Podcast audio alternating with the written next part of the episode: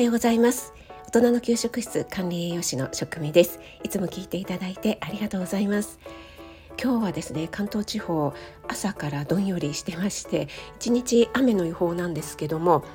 窓を開けたら結構ひんやりとしていてちょっと肌寒いぐらいの陽気なのかななんて思いまして小雨が降ってたんですけれども傘をさしてね、えー、いつもの日課のウォーキングに行ってきました。で朝のね西表島の周さんのライブにハイレスをビーれてしまったのでウォーキングしながら周さんのアーカイブをね聞かせていただきながらとっても爽やかな気持ちで 雨なんですけども心は晴れやかに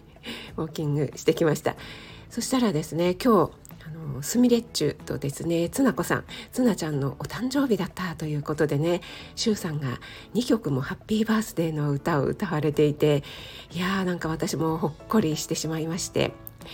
えー、シュウさんもねおっしゃってたんですけども誰かのね応援をするっていや祝うっていうのはねいいですよねこちらもねあのほっこりした気持ちになりますよねみたいなことをおっしゃっていてねいやまさに本当におっしゃる通りだなーなんて思ってえー、家に帰ってきたらですねこの爽やかな気持ちがですね払拭するぐらいもうめちゃくちゃ蒸し暑くて 少しね涼しくなったとはいえ最高気温29度の予報なのでねでウォーキングで温まった体がですね温まってるのでね体がもう一気に汗が噴き出てきましてもう今はですねめちゃくちゃ蒸し暑い、状態になっております。はい、えー、前置きが長くなってしまいましたが、えー、今日はですね昨日昨日ですよね土曜日。土曜日の朝ライブで子どもラジオさんがもうじゃがいもをもうたくさんもらってしまって困ってますというねコメントをいただいて、えー、職味さん助けてくださいっていうふうにおっしゃってくださったのでそのリクエストにお答えしてじゃがいも料理をいろいろとご紹介したいと思います。日曜日は朝ライブをねおこ朝ライブ？いや料理ライブか 料理ライブを行っているんですけども今日はですね、えー、じゃがいも料理たくさんご紹介したいので収録にさせていただきました。子どもラジオさんそして他の皆様もねご参考にしていただけると嬉しいです。はいまずじゃがいも料理をねご説明する前にじゃがいもってねあの皆さん聞いたことはあると思うんですがちょっと注意点がありましてじゃがいもの芽のところですね。その周りの部分も含めてねよく取り除きましょうって言われるんですがこれはですねあのソラニンという食中毒の原因になる、えー、ものがあるんですよね。でこれは芽の部分だけではなくて、えっと、未熟なじゃがいもですね。ちょっと育ちが甘いっていうんですかね。ちっちゃいじゃがいもなんかにもこのソラニンが含まれていることがあります。あと日光を浴びたりするとじゃがいもがねちょっと青く緑っぽくなっているのありますよね、えー、そういったのもね、えー、決して食べないようにしてください。このねじゃがいも茹でてもですねソラニンという成分は分解したりして量が減らないのではい、そこはね十分注意してください。なので、えー、保存保管する時もですねあのいわゆる冷暗症っていう感じでねあの上に新聞をかけて涼しいところですねこう日光の太陽の日が当たるようなところには置かないように注意してください。はい、ということで、えー、じゃがいも料理ね早速ご紹介したいと思うんですがじゃがいも料理ってね本当にたくさんありますよね。まあ定番で言うとね肉じゃがとかね、えー、なんだろうポテトサラダ とかってあると思いますが結構ね肉じゃがとかポテトサラダなんかに使っていただくと消費できるんじゃないかなと思うんですが、えー、私のですねノートの方にいくつかじゃがいもの料理紹介してあります。ポテトサラダも本当に種類がたくさんあるんですけども、えー、通常のねマヨネーズを入れるタイプのポテトサラダ以外にもちょっとヘルシーなポテトサラダということでマヨネーズを使わないポテトサラダもご紹介していますこれはですねえー、じゃがいもとそれから人参と玉ねぎですねまあ、カレーライスになるような、えー、この材料をですね最初に、えー、コンソメで煮てしまうんですね柔らかくなるまで煮てしまいますでこれはですねあんまりお水をたくさん入れずに、えー、少量のお水でですねこう、えその汁を煮汁を全部煮飛ばしてしまうぐらいのねそんな量がいいんじゃないかなと思います。でじゃがいもや人参に火が通っ、まあ、煮汁がこうなくなってきてね、まあ、粉吹きもみたいな感じでちょっとこう煮飛ばしていただいてそしたらそこにお酢砂糖お酢砂糖塩 これを入れるんですね。はい、で最初にねコンソメを入れて煮ていただくんですがこのコンソメはそんなにねたくさん入れずにちょっと下味をつける程度に入れていただきます。でそこにお酢と砂糖とお塩を入れていただくとですね本当にねあのポテトサラダの味になるんですよね。で、えー、最後に後入れで、えー、塩もみしておいたきゅうりとそれからハムなんかを加えていただくとね本当にマヨネーズを使わないヘルシーなポテトサラダになると思いますので、えー、このねちょっとまだ蒸し暑い時期なんかにはマヨネーズたっぷりのポテトサラダよりもこちらの方がねおすすめできるんじゃないかなと思いますとてもさっぱり食べられておすすめですそれから昨日 NY さんがコメントで教えてくださったじゃがいものガレットにね、えー、カレー粉とそれからチーズを加えると美味しいですよっていうことでねこれもめちゃくちゃ美味しそうですよね。じゃがいものガレットというのはあのじゃがいもをね細かく千切りにしてで、えー水にさらさずにじゃがいものでんぷんをそのまま利用する、えー、それでじゃがいも同士をくっつけてでこう丸くねガレットのように焼いて仕上げるという料理なんですけどもこれにねこれは通常、えー、塩とそれから粉チーズですねパルメザンチーズで仕上げるんですがここにねカレー粉とか、ま、粉チーズ以外にもとろけるチーズなんかを入れていただくとよりくっつき効果もあったりしてカレーのね、えースパイシーな味がまたますます食欲をそそるんじゃないかなと思いますね。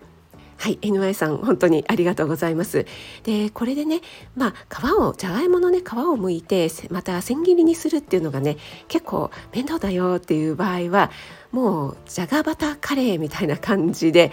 もうじゃがいもをですねふかしていただいてでそこにねバターとまあそれだけでも美味しいんですけどもそこにねこうカレー粉なんかを振っていただくとバターとカレー粉ってね結構合うんですよね。それでねもうホクホクで食べていただくのもいいんじゃないかなと思います。ここにまたねあの粉チーズだったりとろけるチーズなんかをこう振りかけていただいてもまたコクが出てね、えー、お子さんなんかはねとっても喜ぶんじゃないかなと思います。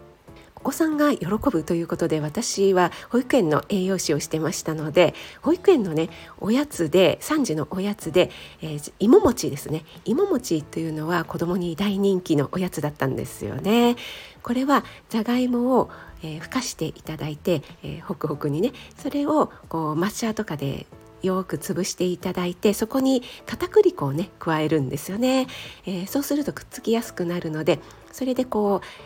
何ですかねコロッケ型みたいな感じにこう丸くね、えー、お団子みたいにしていただいてそれを、えー、バターで焼いてで最後に醤油をジュッとかけるっていうね、えー、醤油とお砂糖もちょっと入れたかな。この甘じょっぱくてあとバターの香りとっていうねあとちょっと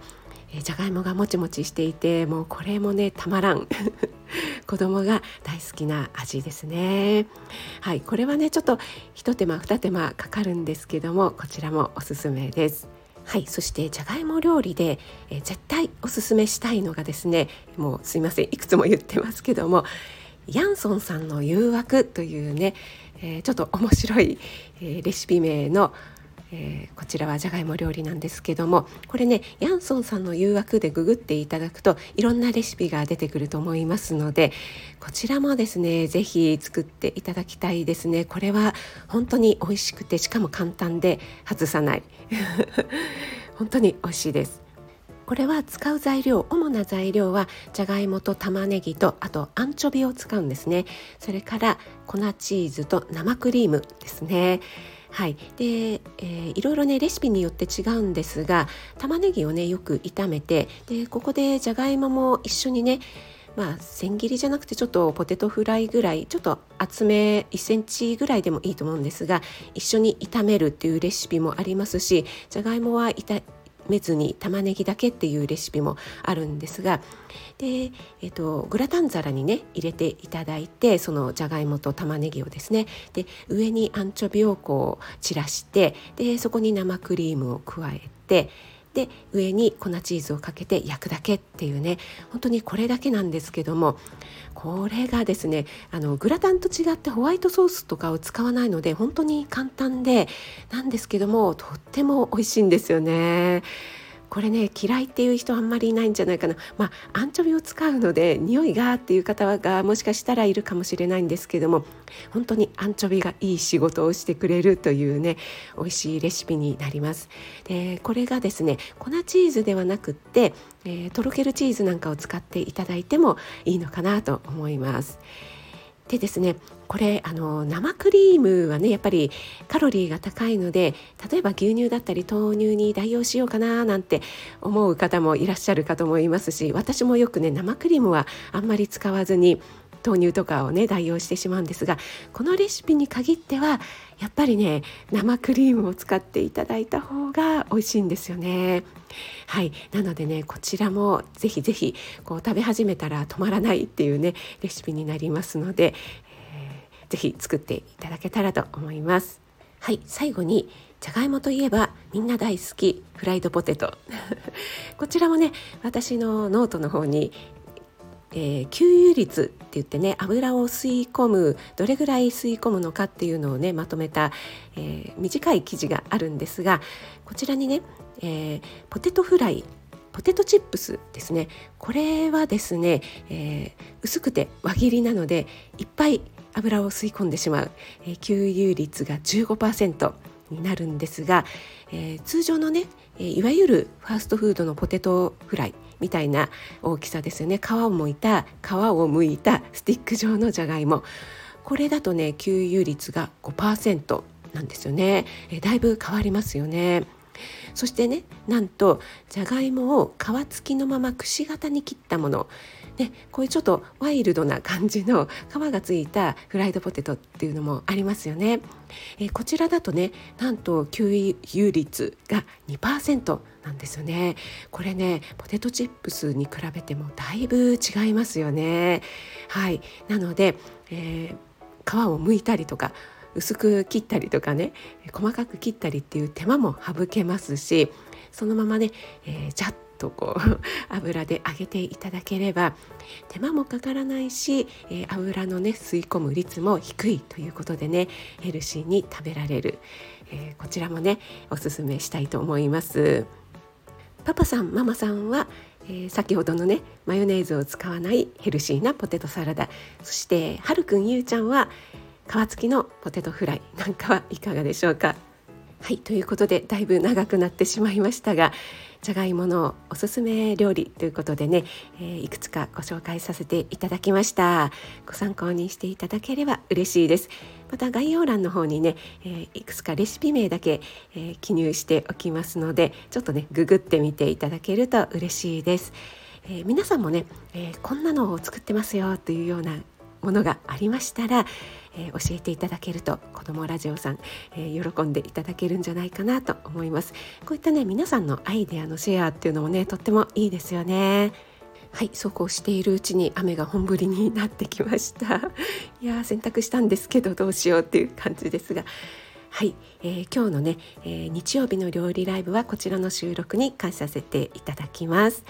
えー、8月最後の日曜日ですが皆様素敵な一日となりますように最後まで聞いてくださってありがとうございます。食味でした。